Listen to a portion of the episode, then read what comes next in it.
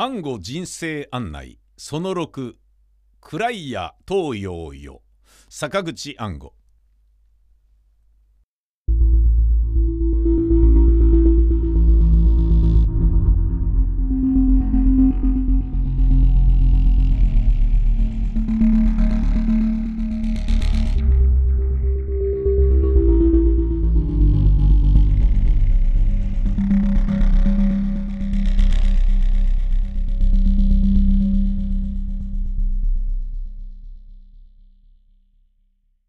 な何時何？伏山医師。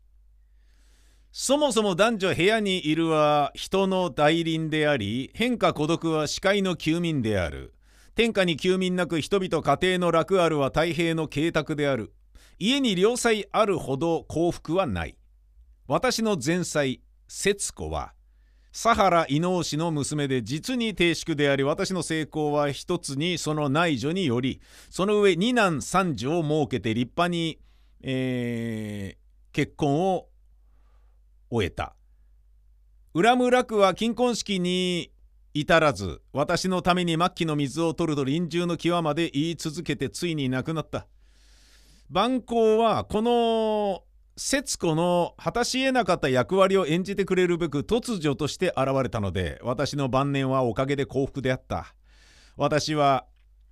敬拝として迎える以上正式に結婚するつもりであったが入籍のことは蛮行が固辞したのでそれに従った。蛮行は己を偽らず極めて強靭な態度であったから私の謹慎もよくその人となりを了解し1年の間には愛親しむようになり私も大に安心した。しかるに入籍させなかったから今回の不幸を見るに至ったというものあらば蛮行の心情を知らざるものである。これを要するに私と節子との夫婦生活は愛と敬いとに終始したが蛮行とは愛の一筋であった。万行は長岡での全盛時代たまたま軍需景気の幸運時の妾となったが元来妾という裏切り行為を潔しとせず断然これを生産して自ら進んでいる名家の制裁となったけれども散々苦労の末ついに破境の浮き目にあった。世の荒波に揉まれながらもよくその心の純真さを失わなかった。泥沼の蓮とは万行のことである。私は万行の純情を愛した。蛮行もまた私により私を通して初めて真の愛情を知った。私から受ける直接の愛ばかりではなく私を取り巻く人々の息に感激した結果である。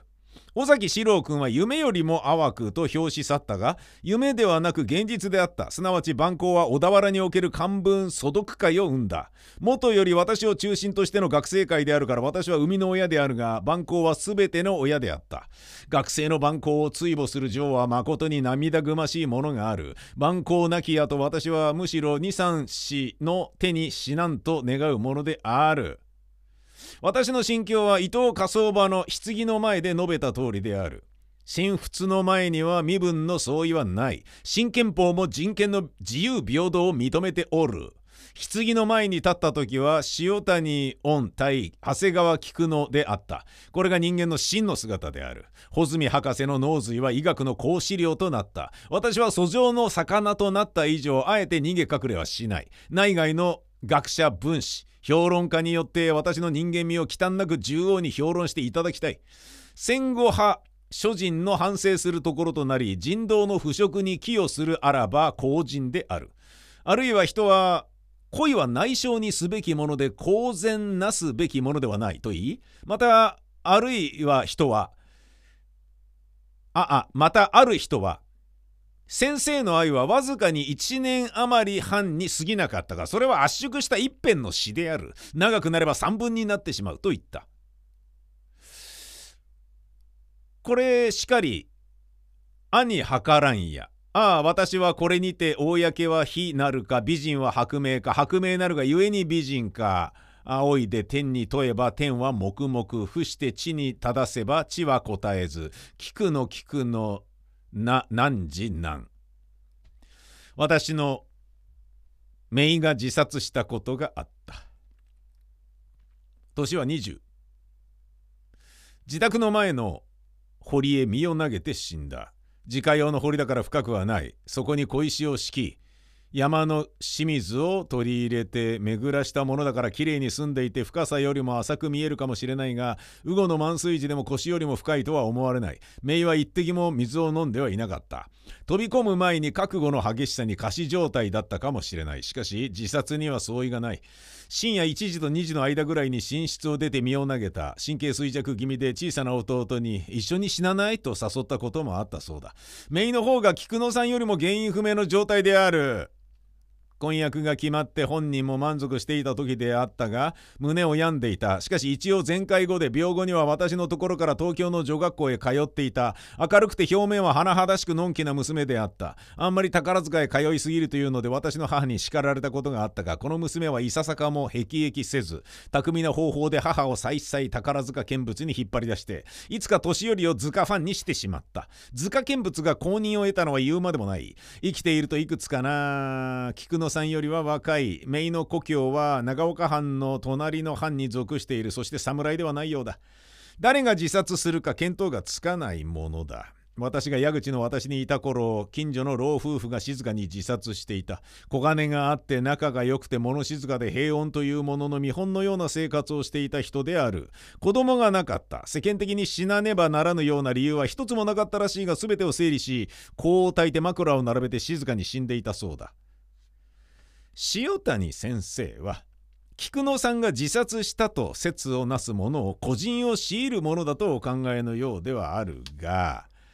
誰が自殺しても別に不思議はないし自殺ということがその人のまたはその両人の不名誉になることとも思われない。浜辺に下駄が脱いであったということは偶然死よりも自殺を考えさせるものであるしほとんど水を飲んでなかったということは思い詰めた切なく激しいものによって目当ての死に至って先立って死んでいたそういう一途な思い詰めたものを考えさせます。先生がたまたま通りがかりの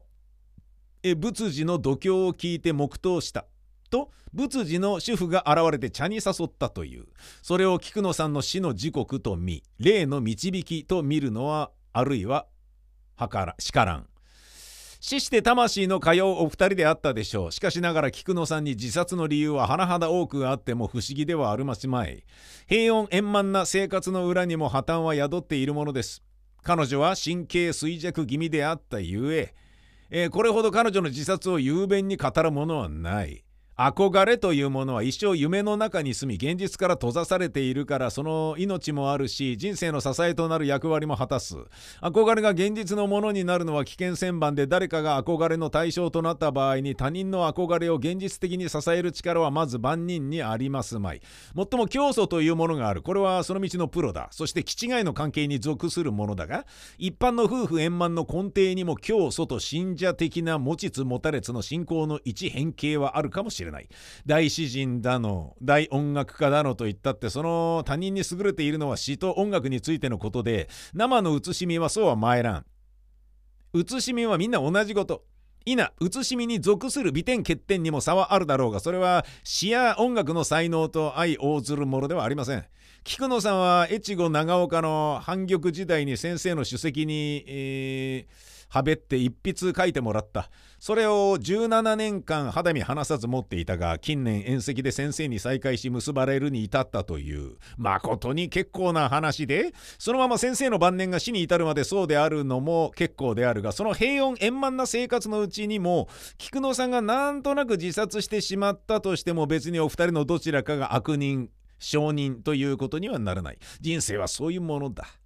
2人の人間が互いに善意のみを支えとして助け合うつもりでも破綻は避けがたい。人間は悲しいものです。反玉時代にいただいた一筆を17年間も肌身離さず持っている。17年目の再会にそれが2人を結ぶ縁となったということは不自然ではない。何の縁がないよりも何かの縁があった方が結ばれやすいのは自然であるがそれは2人を結ぶために縁となる力はあっても結ばれて後にはもはや何者でもない。あとは2人の写しみがあってより豊かな楽しい生活のために協力し合う現実があるだけのことだ。反玉時代の宴席でもらった一筆は花見離さず持っているということはそれを縁とするには結構だがその後の2人の結婚生活を根底的に支えているのがそれだという考えが当事者にあれば甚だ危険なことでもあろうこういう縁はのろけや冗談としては結構である。そんなのろけを聞いても別に誰も怒りやしない。先生も甘いなとか。えしかし円満で結構だとか。その程度であればそれは人間一般のことだ。しかしそれが絶対の宿命というように考えられまるで日本の神話のように伝説ではなくても事実よりももっと厳粛な天理であるというように考えられるとその天理をいただく軍人指導者とただの庶民との隔たりと同じものが必ず生まれてくるものです。神がかりの軍人指導者は一億一心と決め込んでいますから弱い庶民は表面はそれに逆らえず、えー、この隔たりを隠してついていく以外に仕方がないようなものだ。菊野さんの場合は自分の方から17年間うんぬんの伝説を切り出した以上、戦争以上の庶民以上に間の悪い羽目で、かかる菊野に巡り合うのも繊細。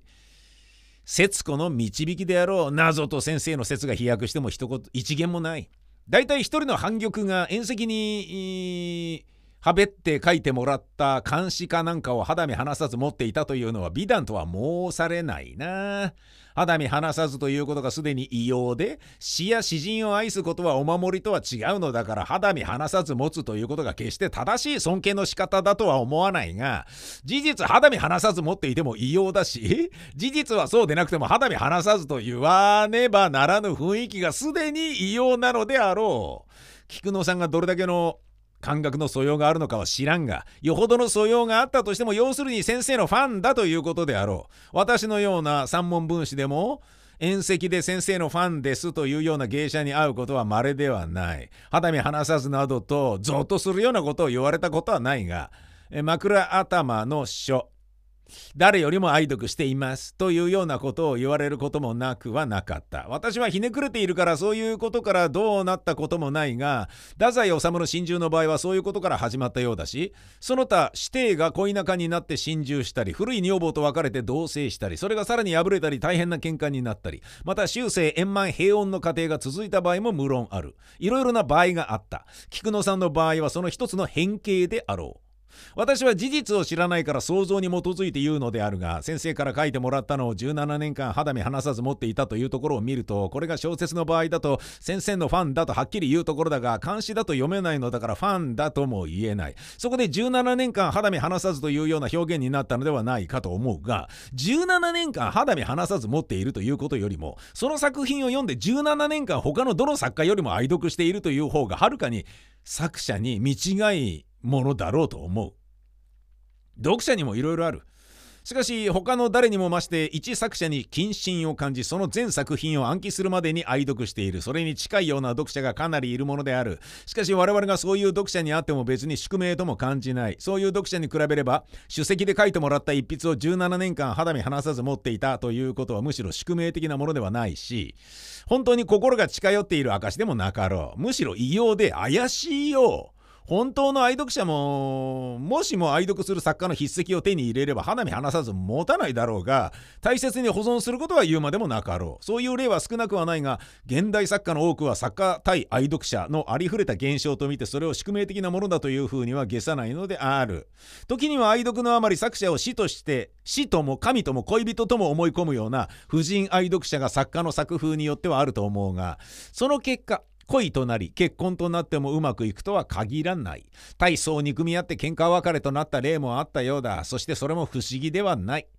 菊野さんがそれほどの愛読者だとは思わな思われないが愛読者であってもなくても要するに17年間肌身離さずというようなことは主観ののろけには適当かもしれんがそれ以上に考えるべきことではなかろう。それを起源として結びついたとしてもそれは起源となったことで役割を果たし終わり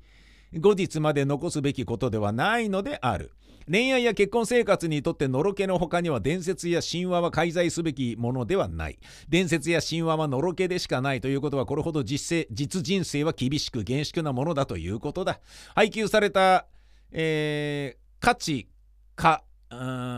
嫁を絶対と見る以外に自由意志のなかった昔の人々と違って恋の一つもしてみようという魂胆を増している人間というものは人形とは違う。心の裏もあればそのまた裏もあるしその裏もある。悪意によって裏の裏まで見抜くのは夫婦生活としては好ましくないが相手のために献身的であろうとして裏の裏まで見てやる。相手を知り尽くすということは何よりのことだ。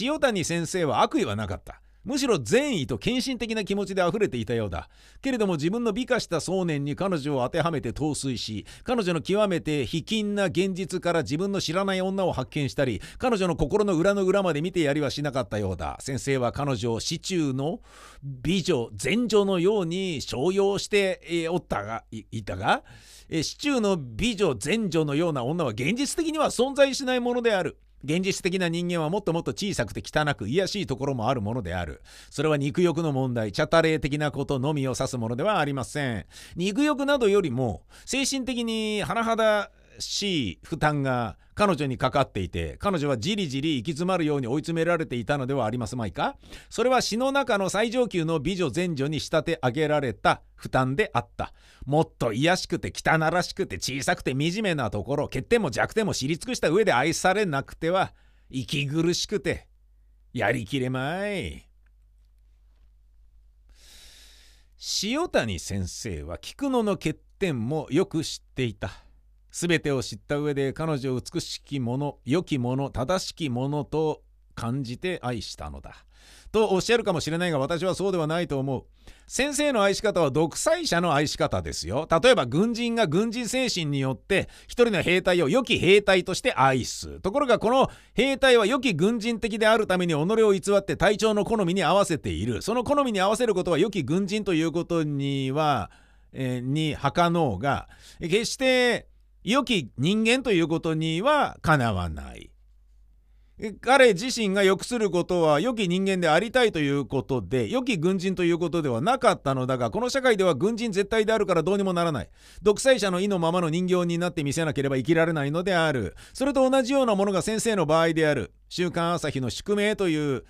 えー、先生の式には人形でない人間にはたまらないと思われることが書いてあります。先生は菊野さんが芸者であったということに大層いたわりを寄せていますが私が現職大学教授であり番号菊野さんのことねが下流会に席を置くならば名教の罪人でもあろうが私はすでに教団を退き番号も旦人の制裁となり離婚後であったと書いてある。すぐその後に続けていつまでも元芸者がつきまとうのは気の毒で全く旧来の、えー、慣習であると先生はいたいたわっておっしゃるが全文はそのいたわりが形骸に過ぎないことを悲しいほどはっきり表しているではありませんか。同一人物の結びつきが数年前の自分には罪悪であるが今はそうではないという身分違いであるがありがたく思えということと端的に同一で先生が某大名の子孫の陽極の相手に招かれ菊野さんがそれに同行したことを記して越後長岡出身の静の目が旧藩主のご同族なる旧田辺藩主より私と同行するように求められるにに至っては蛮行の名誉この上もなく死して命すべきであるとある。ここまで読み至って私は全く安全救われないほどやりきれなくなってしまった。菊野さんがこの生活に満足し何の不足もあるはずがないと先生がおっしゃったってそんなことをまともに聞けるものではありません。この一文を読めば彼女が自殺したことは何の不思議もない。それが先生にお別れでないようだから救いがないのである。現職の教授が芸妓を女房にするのは名教の罪人だとおっしゃるけれどもこういう考えの人が芸者を女房にすることが罪人なんだ。罪人なのだ。2人の結びつきは恋愛の遊戯ではなくて切実なる老後の生活問題であるとおっしゃる。切実な老後の生活問題とは？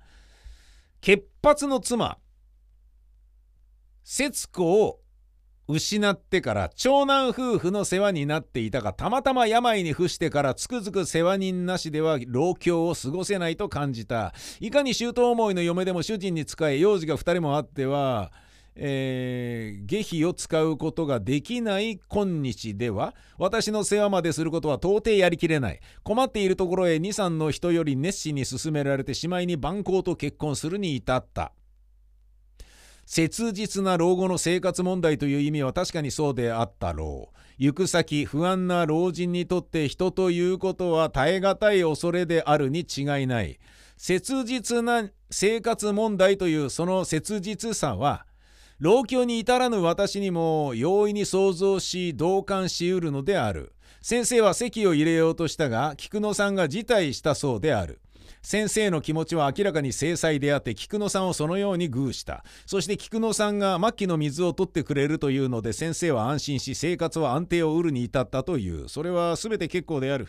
私としても身寄りにそのような老人がおれば再婚を進めるかもしれない。先生の老境にあるものの切実な生活問題という言葉からは制裁とか伴侶というものよりも自助忠実な自助という意味が感じられるがそれであっても別に不都合ではなかろう。忠実な自助が切実に欲しいという老境の切実さは同感せられるのである。むしろ今更制裁というよりも自助。実質的にそういう気持ちが起こりやすかろうと想像される。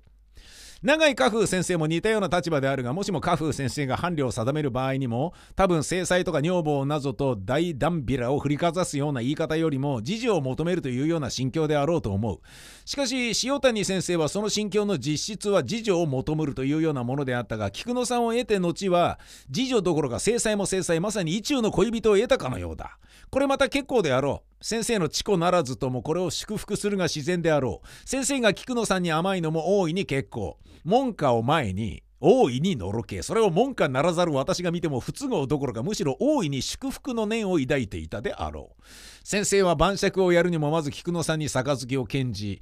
彼女に酒を進めることを楽しむようであったというまと誠に美しい心境である。そういう先生の心境は菊野さんに対する細やかな愛情にあふれいかにも老いたる同士の感あり虚心坦懐みじんも汚れがない見る者の心を温める風景であろう。先生の菊野さんへの出来合いぶりはいかにも手放しの勘でおおらかでもあるし真面目でもある。思うに先生は生涯殉教であって邪心を知ること少なくいかにも無邪気な人であるようだ。旗から見れば親しみ深く愛すべき人であろうと思う。しかし他人同士の関係ではなく先生と切実な関係に立った者にはどうであったか。先生の老後の生活問題が切実であったごとくに菊野さんの生活問題も切実であったに決まっています。老後といえば芸者というものは若い時から甚だ切実に老後を考えているものです。それは価値や花嫁を配給される家風に慣れた人々が若い時に老後を考える必要がなく目先の甘い新婚生活の夢でいっぱいで事実においておおむねそれで一生が間に合うのに比べて大層違う。彼女らには老後について一つも約束されたものがない。塩谷先生は死に水を取ってもらえばそれで足りそれゆえに菊野さんを得ることによってすでに安定を得た老後であった。しかし先生亡き後にも菊野さんの老後は残っているのである。戦争前の財産がほとんどゼロとなった今日先生亡き後菊野さんの老後の頼りとなる多くのものがあろうとは思われない。先生は敗戦後の今日王子のように華やかな時代は過ぎ去ってもなお多くの門下生に取り囲まれそういう雰囲気というものはどこの学者や芸術家にもあることで諸先生の客間や書斎はどこも王城のようなもの。その書斎の主が王様でそこの雰囲気しか知らなければ学問や芸術の王様は天下にこの先生たった一人のように見える。何そんな王様は天下に3,000人も5万人もいるのだ。先生とそれを取り巻く門下生は我が王城の雰囲気にもういて我が天下国家を手玉にとって、えー、断論風発してそれを安心し安定していられるけれども天下の大を知る旗の者から見ればまるで違う菊野さんは芸者だから長年客席にはべってきた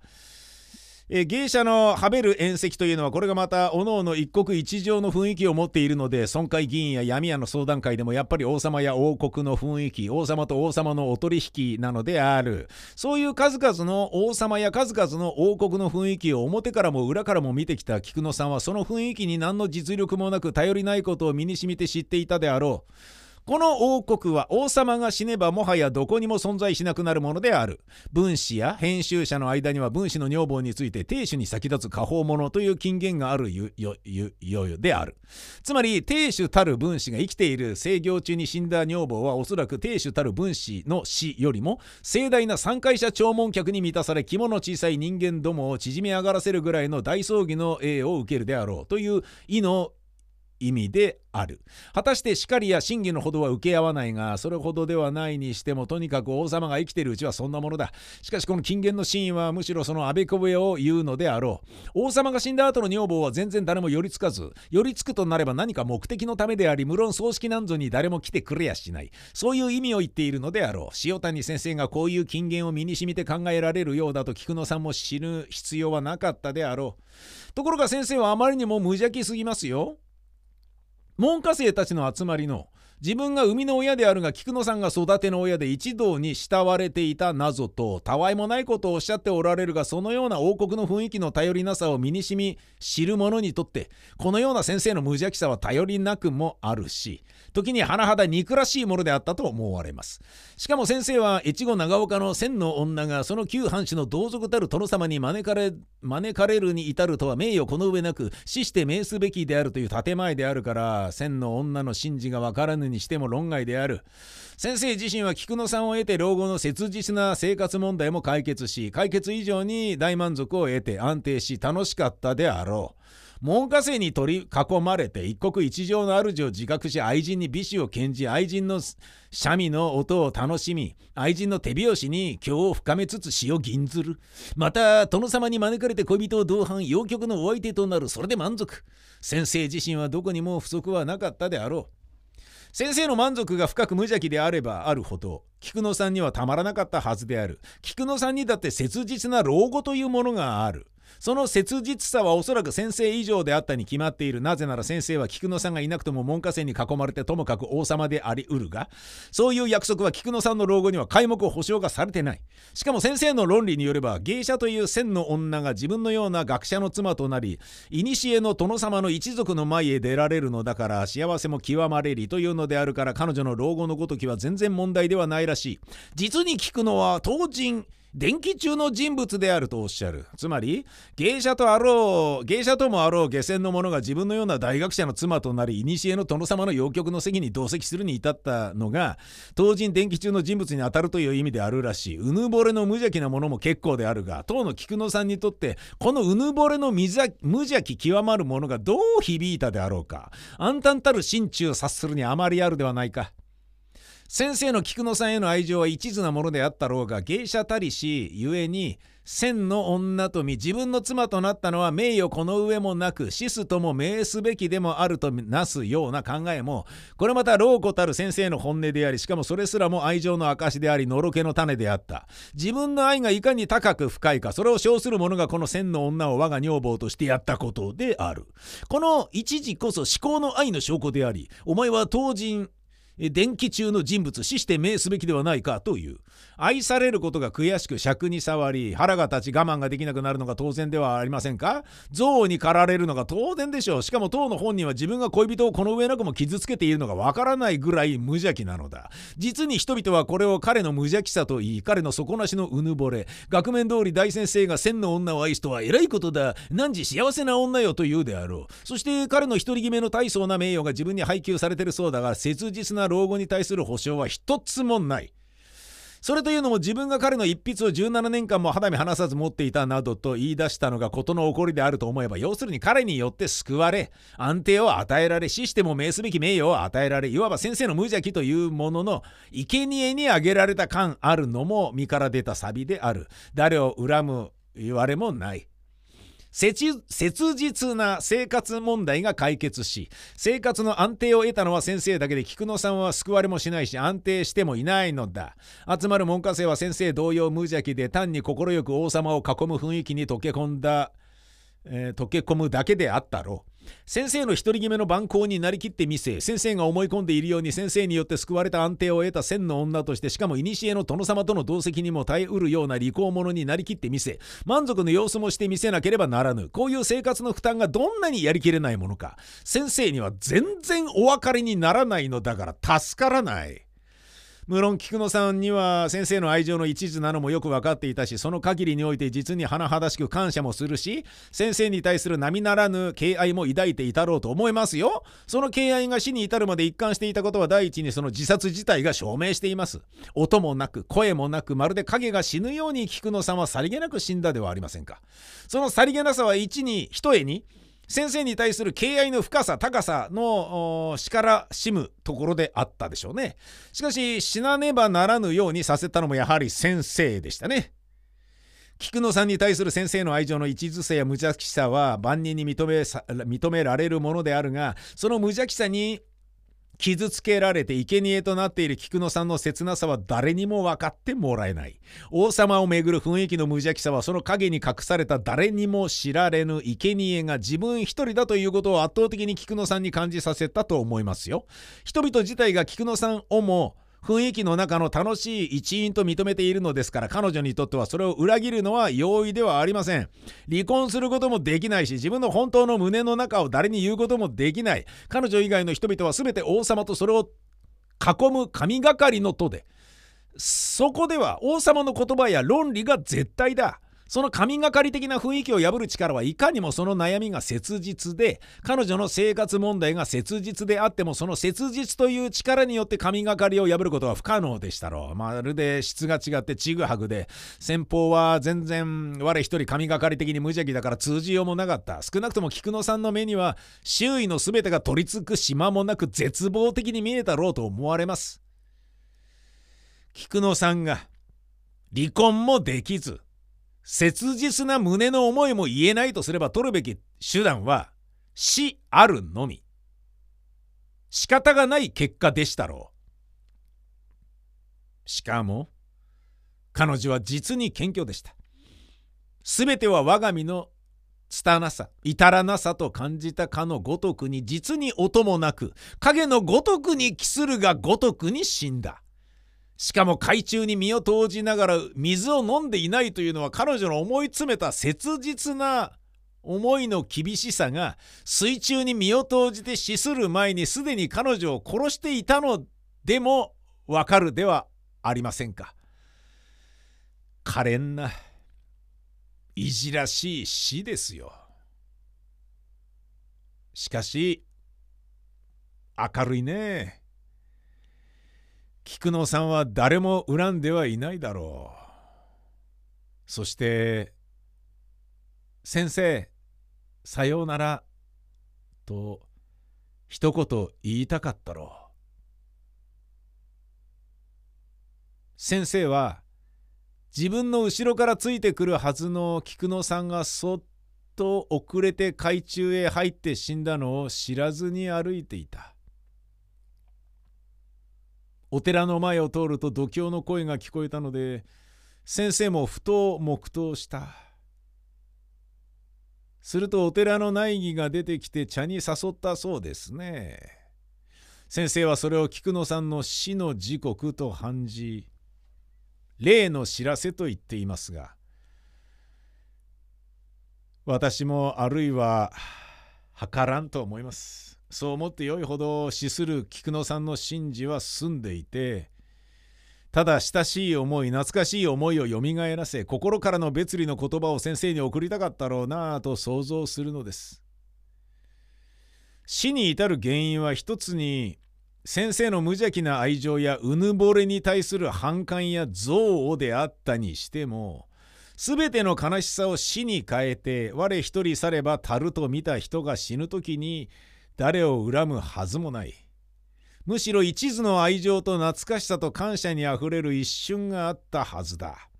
まさに死戦とする一瞬に。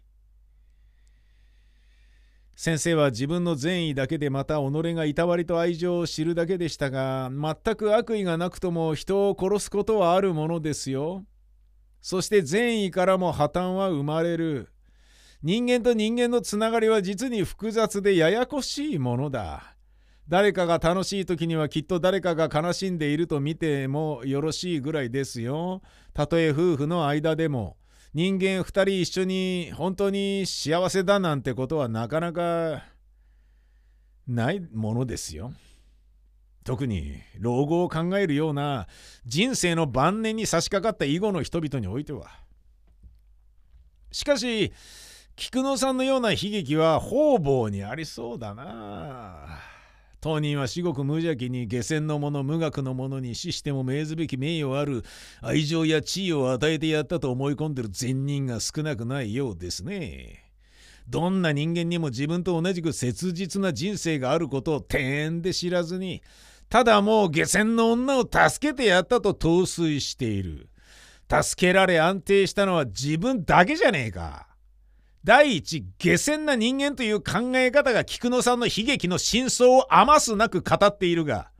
当人並びに同類だけにはわからない。漢学という学問が大体に真理を極める学問ではなくて王様の御用を論理の本筋としているもののようだからそういう論理を呈した人には人間はわからない。人間の本当の心と食い違うのは仕方がない宿命まさに宿命のようです菊野さんは音もなく影のように静かに自ら永遠に去ったけれどもガラッパチの私はわめき散らすように叫びたいよ。聞くのは満足していた死ぬ理由は一つもないとは何事ですか？下船の女に死すとも名すべき名誉を与えたという一言が菊野さんの悲劇の真相を全て語っていることがわからんのですか？わからんのか？千の女を女房にした不遜な罪がわからんのですか？わからなくて済むことですか？人間の論理は己が罪というところから始まったしそうでなければならんもんだが東洋の学問は王様の弁護のために論理が始まったようなもんだからわからんのは仕方がないが。ああ暗いや東洋よ。あんやいずこへ行くか。俺は同行したくないよ。